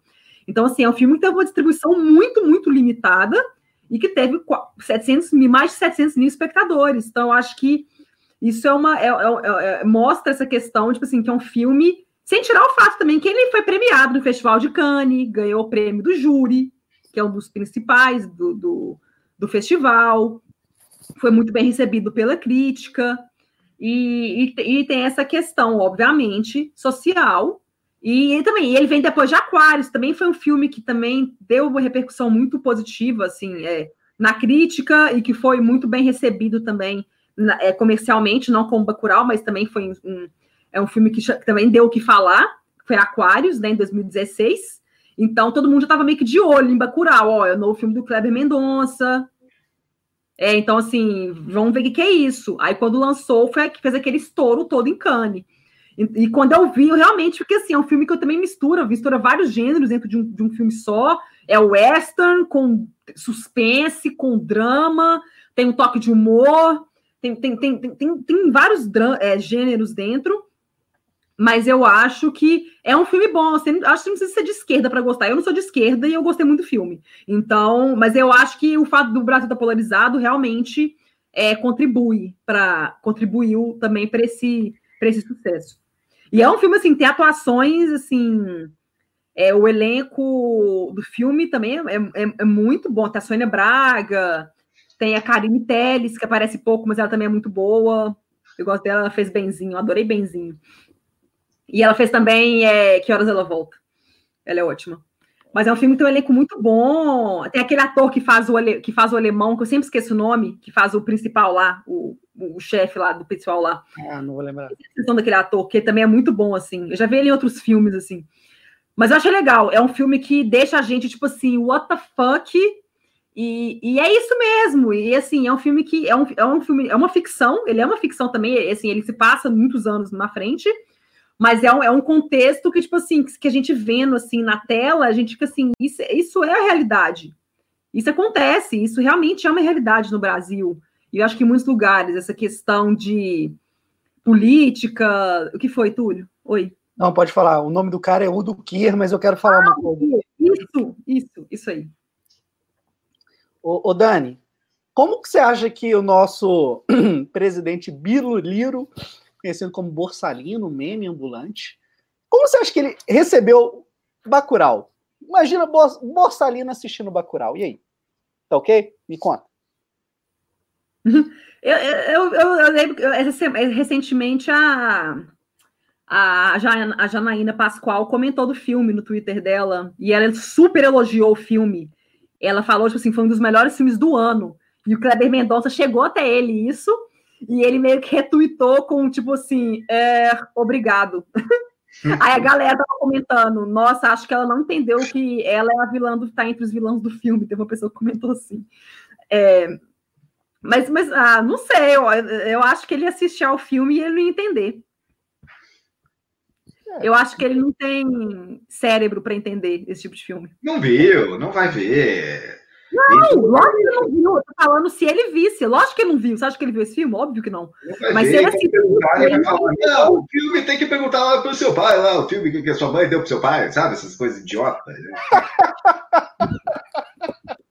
nem, nem adianta tentar, saca? Nem adianta. Tipo, não, não, eu tenho se, ele, se ele assistisse ao filme, ele não ia entender. Bom, bacana, eu, eu concordo também. É para é assistir uma pessoa que está, tipo assim, que ela realmente está antenada com o que acontece no Brasil, especificamente, e que sabe que a realidade do país é extremamente desigual e tem muita pobreza. Como o nosso presidente fala que no Brasil não tem pobreza, ele não ia entender porra nenhuma do filme. Ele ia falar, ah, isso é ficção. O Brasil não é assim, não. Brasil não é assim, tá ok? Eu vou, eu vou aprender a imitar o Borsalino, gente. Eu, eu só sei fazer o palhaçada. Só isso que eu sei fazer. é, o Leonardo Martins perguntou aqui: vocês assistiram é, Portrait of a Lady on Fire? É o retrato. Ficou como a tradução. De uma jovem né? chamas. É, o retrato de uma jovem chamas. É, bicho, não assisti. Também não. É, não sei se tá. Não chegou ainda, não tem nem para baixar ainda. É, eu, pois é, eu. É, eu... Aqui não... em Portugal, não sei se ele estreou, eu acho que ainda não, e nem no Brasil. No Canadá, não sei, mas eu sei que o filme, não, né? Eu sei que o filme, não sei se tem distribuição ainda, é porque é, acho que é a Neon que está distribuindo ele, eu acho que é a mesma distribuidora do Parasita, é a Neon. Mas ele ele é candidato a Oscar de fotografia. Ele está sendo muito, muita gente apostando muito nele fotografia e eu vi muitas pessoas comentando recentemente que se a Neon tivesse feito campanha direito, a Celine Siamar teria conseguido uma vaga em direção. Mas a Neon. Seria, seria muito justo, né? Eles focaram ah. tanto no Parasita que deixaram meio que de lado. Tanto que nem foi a seleção da França para o Oscar, né? Eles selecionaram os miseráveis. Mas, enfim, aí eu acho que acabou que não vai acabar, não vai rolar, não. Mas acho que fotografia tem chance mesmo. Cara, o Edson aqui acabou de falar que o Jack Sparrow, se você pedir, ele entrega. Então, talvez eu consiga assistir para nossa repescagem final aqui das listas, já que a gente está super atrasado nelas. Então a gente atrasa mais e assiste mais filme, não tem problema. É, peraí que alguém falou aqui, ó, o Edson também falou que esse cretino nem deve ter assistido. Filme para ele deve ser aquelas merdas lá do Edir Macedo. Nada a perder dois, tá ok? Melhor filme do ano lançado no Brasil, milhares de ingressos vendidos, vai lá ver no cinema. Ó, os ingressos estão vendidos, mas a sala está vazia. Se quiser entrar lá, não tem problema não. Sala fantasma, sala fantasma, cara. Sensacional. É, tá, então esse foi o nosso terceiro lugar. Entrando agora na reta final, quero saber aqui uma pergunta para o pessoal que está ouvindo o nosso programa, afinal de contas, quem ficou em segundo, quem ficou em primeiro? Será que Parasita ficou em segundo? Parasita ficou em primeiro? O irlandês ficou em primeiro, o irlandês ficou em segundo? Não sei. Tá? Eu quero saber de vocês que estão ouvindo aí. Enquanto isso, a gente vai fazer aqui o nosso top 5 pessoal. O que, que vocês acham? Ah, não, Túlio, eu fiz top 10. Eu vou falar os 10. Puta que pariu, Dani Pacheco. Eu vou Mas só citar. na ordem, Dani. Você tem que falar na ordem, do melhor. Não, Exatamente. Melhor. Não, só pode falar o top 10 você falar em ordem. Tem, não. Tem. Em décimo lugar, Dani. Não. e tem que ter animação. Sim, se não tiver animação, já vai ser cortada da live aqui. Não. Então vai lá, fala seus 10, Dani, quais são? Meus 10. Não está na ordem. Foram O Irlandês, Parasita, Coringa, Bacurau, Ford versus Ferrari, A Tabacaria, Midsommar, Fora de Série, Nós, Conversando com o Serial Killer The Ted Bundy Tapes, que é um documentário lançado pela Netflix. E Você a minha rosa... Você roubou nesse aí. É um documentário, é uma minissérie, velho. Não conta como um filme. Cuidado. Terreno pantanoso. Não, mas Ué, não. É porque ele é, é dividido em vários... É um documentário dividido em quatro partes. Pois é, olha só, é, é a velha discussão sobre que o Bill é. é, um filme ou não, saca?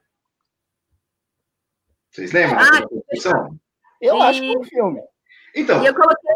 é um filme, os dois que o Bill são um filme, porque eu paguei dois ingressos, eu, eu comprei dois DVDs. E aí, é um filme só? Eu quero meu dinheiro de volta? Paguei duas a, vezes. A Dani tá chateada que ela tá tentando continuar a lista, a gente não deixa. Não, não deixa também, não tem animação, não vai continuar porra de lista também nenhuma aqui, tá? Não, acabei. Eu só ia falar minha não, menção honrosa. Minha menção honrosa foi para um francês chamado Professor Substituto, com Laurent Lafitte. E é isso. Acabei minha lista. Não, Dani Pacheco, faltou um, velho. É porque não, eu falou... 10 e a menção honrosa Professor Substituto. Não, então, você falou do, da tabacaria, o Midson, fora de série, o Nós. Aqui, ó, o Irlandês, Parasita, Coringa, Bacurau, Ford vs Ferrari, A Tabacaria, Midsommar, Fora de Série, Conversando com o Serial Killer Ted Bundy Tapes, Nós, ah, Nós, eu falei Nós, Nós, Famosa. e a menção honrosa, O Professor Substituto. Ah, viu? Tá vendo? Tô prestando. Faço bullying com a Dani. Você foi encher o saco, aí eu não falei do Nós. Exatamente, tá vendo? Desculpa, Dani Pacheco. Não tive. Ó, antes do Lucas aqui, o Reginaldo fez o top 5 dele. Então vamos fazer o seguinte: quem quiser fazer top 5, faz aí que a gente lê, tá? Reginaldo falou: é, o irlandês, história de um casamento, viu, Lucas? Jojo Rabbit tá roubando, o Jojo Rabbit não vale, Coringa e o Parasita. E por que, que eu tô falando que você tá roubando, Reginaldo? É porque o Jojo Rabbit ele só tá disponível mesmo para download. É... Assim, tá roubando porra nenhuma. Eu tô falando que tá roubando só pra pegar no seu pé, velho. Se você quiser colocar ele ali, tá valendo, porque ele foi lançado esse ano, então é justo. Mas na, no nosso caso, eu não vou colocar ele nem pra comédia. Eu vou deixar pra assistir no ano que vem e colocar ele na lista do ano que vem, porque é muito filme pra ver, velho. Tô fazendo a repescagem louca aqui, tá, tá complicado. Ô, Tu, deixa eu só ler aqui, porque quando eu fiz o post aqui no YouTube, na nossa comunidade dos melhores filmes do do 2019, algumas pessoas aqui responderam, deixa eu só ler os comentários delas, que o pessoal participou, achei bonitinho. O Ah. Alessandro, o Alessandro mandou aqui Midsommar, Wild Rose e Ford vs Ferrari. O Rafael Moura colocou irlandês, Parasita, Era uma vez em Hollywood, Midsommar e Bacurau. O Bill Chaves colocou Coringa, Como Treinar o Seu Dragão 3, Toy Story 4, Shazam, Vingadores Ultimato e Alita. É, a Letícia colocou Irlandês, História de um Casamento, Parasita, Era uma vez em Hollywood de Coringa. O- e o Felipe colocou Irlandês, Parasita, Farol, Coringa e. História de um Casamento. Viu, Lucas? Nossa, estou assim, estou ansioso para ver esse filme. E o Ivo colocou o irlandês, era uma vez em Hollywood, Coringa e Vingadores Ultimato. O Reginaldo já compartilhou aqui, então É. já falou. A Letícia é a nossa Letícia que tá aqui ou era outra? Não, é a Letícia tá aqui. Parasita, Coringa, É. o irlandês, era uma vez em Hollywood, história de casamento. É a Letícia mesmo. aqui. É a Letícia que tá aqui. Olha, E a Thelma. Lucas, tô impressionado. Mais uma pessoa falou do História de um Casamento? Uau, uau. A Thelma mandou aqui, ó. Coringa. Inglês já ganhou o Oscar aí. E aí, é um excelente filme? Não, uma bosta de filme chato. Ah, Brasil. A, a Thelma mandou aqui: Coringa, o Farol, Parasita, Bacurau, Midsommar. E o Carlos, Midsommar, The Farewell, que ainda não estreou né, no Brasil, nem nada, nem em Portugal. Parasita, Coringa. É, ah, e aquele, e aquele filme que fala de questões de família, tem CGI de destaque e morte, Hobbs e Show. Ah, velho, sensacional. Ó, Karen, ó. História de casamento, Midsommar, Fora de Série, Era Uma Vez em Hollywood, Rocketman, Capitã Marvel, Dois Papas, Jojo Rabbit, que também não vale porque ainda não foi lançado, é, Coringa e Parasita. Ô, Lucas, Hum. tampa o ouvido rapidinho, porque eu vou falar um Vou negócio. mandar, velho. Vou mandar, velho. Eu sei que você vai falar que é obscurantismo. Mas, cara, a gente pede top 5. Geminiano é foda. Porque ela vai e me manda um, dois, Dois, três, quatro, cinco, seis, sete, oito, Dez. nove, dez. Eu mandei 11. Cara, Geminiano é foda. Lucas, tá vendo? Tem umas coisas em comum, velho. Tem umas coisas em comum, velho. Sim, chama-se viés de confirmação. Seres humanos têm coisas em comum. Dois olhos, o nariz. Acontece. Concordo com você, mas agora eu quero saber de você o seu top 10 de melhores do ano. Eu gostei que, que essa história de um casamento apareceu, né? Tipo, sempre tem umas bizarrices no cinema, assim, né? Tipo, é, que nem lá, o Splash, Uma Sereia em Minha Vida com Siririca ganhou o melhor filme do ano, vocês lembram? Nossa. Vocês não lembram desse filme? Guilherme Del Toro lá. Como é que chama? O Labirinto do Fauno? Não, que labirinto do fauno. Ah, o A Forma da Água? Isso, The Shape of Water. Eu duvido vocês falarem que é um bom filme. Eu desafio vocês a falarem. Eu não achei nada demais no filme também, não. Eu não achei Aquilo nada é uma demais. bosta, aquilo lá é uma merda, aquilo lá é um aborto cinematográfico. Tá? Não, eu não achei bosta, não. Mas eu, eu achei filme bom. É, é excelente. Mas tudo bem. Eu achei bom. Eu achei um bom filme, mas eu não achei nada demais também, não. Enfim, E é bom, eu não achei ruim, não.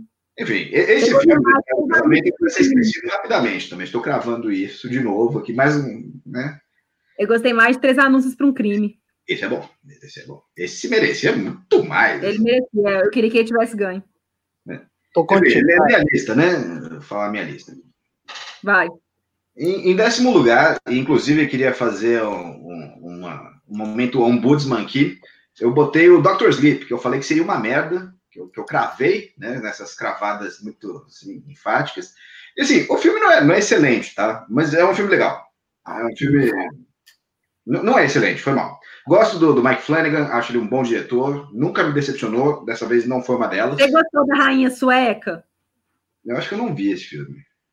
Não! É a atriz que faz Doutor Sono, eu chamo ela de Rainha Sueca, é Rebecca Ferguson.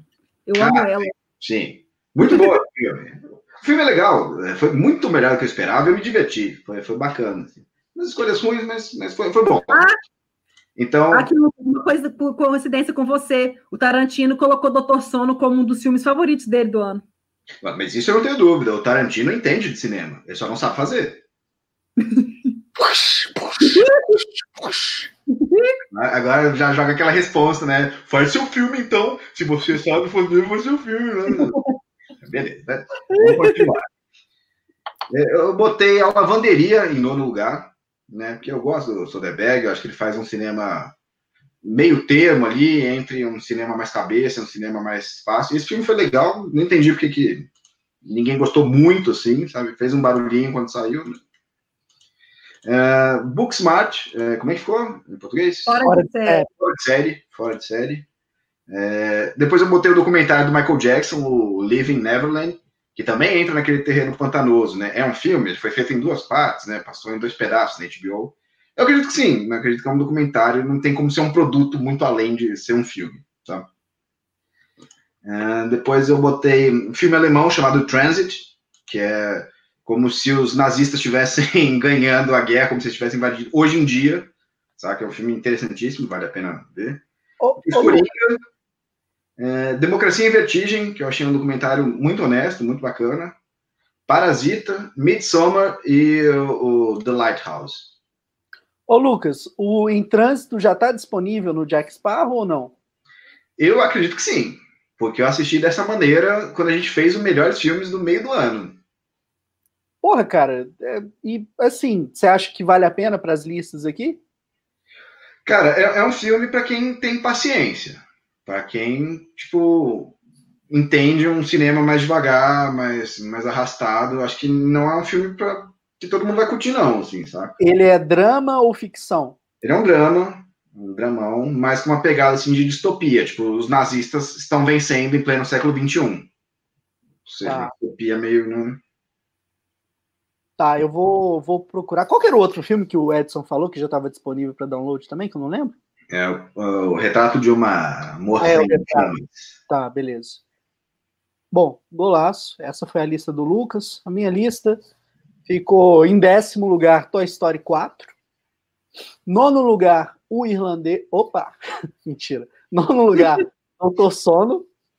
Oitavo lugar, Rocketman.